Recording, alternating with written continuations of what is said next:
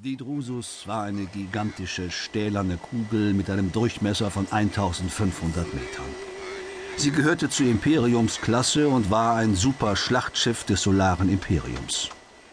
Für gewöhnlich fungierte Oberst Baldur Siekermann als Kommandant dieses Schiffes. Aber wenn Peri Rodan sich an Bord aufhielt, übernahm dieser das Kommando. Seit ein paar Tagen stand die Drusus antriebslos vor dem Entladungstrichter, der das rote Universum der Druf mit dem Einsteinraum verband. In letzter Zeit hatte die Stabilität der Überlappungszone zwischen zwei verschiedenen Raumzeitebenen beträchtlich nachgelassen, und es war vermutlich nur noch eine Frage von einigen Wochen, bis der Entladungstrichter völlig in sich zusammenbrechen würde. Ein Überwechseln in die Zeitebene der Druf und umgekehrt war kaum noch möglich. Zu groß war die Gefahr, aufgrund unberechenbarer Energieentladungen innerhalb des Trichters vernichtet zu werden. Trotzdem befand sich noch immer ein großer Teil der arkonidischen Robotblockadeflotte vor dem Trichter. Seit Wochen war kein Übergriff der Druf mehr erfolgt, aber die Schiffe sollten erst zurückgezogen werden, wenn der Übergang zu einem anderen Universum verschwunden war. Perirodan und Baldur Siekermann standen vor dem großen Panoramabildschirm in der Zentrale der Drusus und beobachteten die nachlassenden energetischen Turbulenzen innerhalb des Entladungstrichters, als ein Hypercom-Ruf von Arkon eintraf.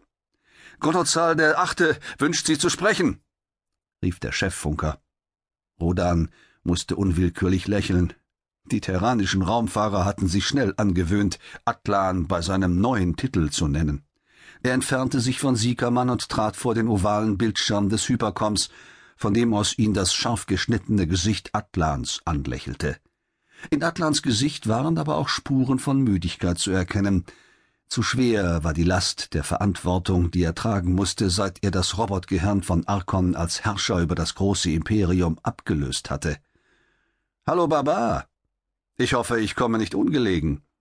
Rodan lächelte zurück und setzte sich. Er wusste, dass Atlan ihn jetzt sehen konnte, mehr als dreißigtausend Lichtjahre entfernt.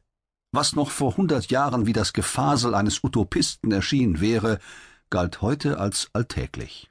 Funksendungen über Zehntausende von Lichtjahren, ohne eine Sekunde Zeitverlust. Du kommst nie ungelegen, Imperator, gab Rodan ein wenig spöttisch zurück. Aber ich nehme doch an, du hast einen Grund, wenn du mich sprechen willst. Wo brennt es denn? Ich brauche Offiziere für meine Schiffe, Kommandanten für meine Ausbildungsschulen, Leiter für Hypno-Universitäten, Direktoren für die automatischen Fabriken und Werke, Ausbilder für die Heere der Roboter und einen Augenblick, unterbrach ihn Rodan und hob abwehrend die Hände. Wenn man dich so hört, dann könnte man meinen, du wolltest eine ganze Generation aktionsfähiger Arkoniden einfach aus der Taufe heben. Wo nichts ist, Atlan, ist auch nichts zu holen.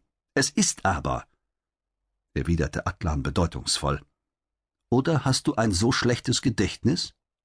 Rodan war verblüfft. Er wusste wirklich nicht, worauf Atlan anspielte. Wie meinst du das? fragte er daher. Weißt du es wirklich nicht? Gut. Dann will ich dich an einen kleinen Vorgang erinnern, der vor acht oder neun Monaten Erdzeit stattfand. Ende 2043 war es. Da kehrte ein schneller Kreuzer mit seinem Kommandanten Wilmar Lund zur Erde zurück.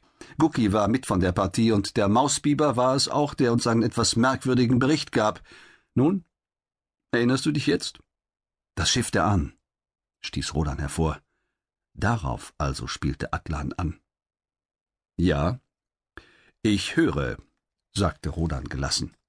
Peri Rodan, ich benötige diese hunderttausend Arkoniden zum Wiederaufbau des arkonidischen Imperiums.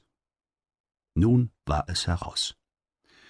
Rodan nickte langsam vor sich hin, sah Atlan abwägend an und sagte schließlich Du willst also, dass ich das Schiff für dich suche und nach Arkon bringe?